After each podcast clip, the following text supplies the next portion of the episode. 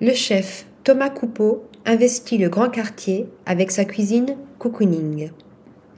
Après le grand vacarme de la chef Sarah Mengi, c'est le chef Thomas Coupeau qui s'installe cet hiver au grand quartier.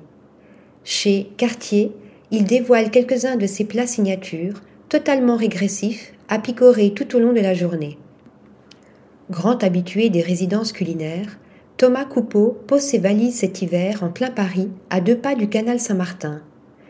Après un passage remarqué chez Carbone et Cantina, et plusieurs résidences avec le collectif We Are Ona, ce chef itinérant a imaginé Quartier au sein de l'hôtel Grand Quartier. Outre ses 83 chambres, l'endroit abrite aussi un café, un jardin et un bar, faisant de l'hôtel un véritable lieu de vie.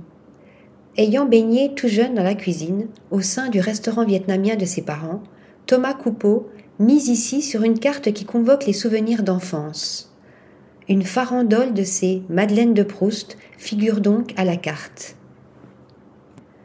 œufs à la coque et démentiel grilled cheese au Beaufort filet aux fiches au vieux cheddar, avec sa sauce tartare revisitée aux algues, ou encore le mythique poulet du dimanche rôti au foin.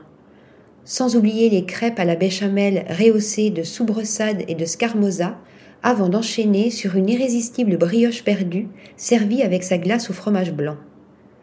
Dans la salle de restaurant baignée de lumière, clients de l'hôtel et habitants du coin peuvent venir déguster ces petites assiettes à toute heure.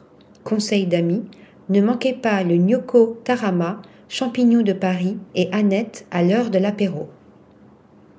Article rédigé par Delphine Lefebvre.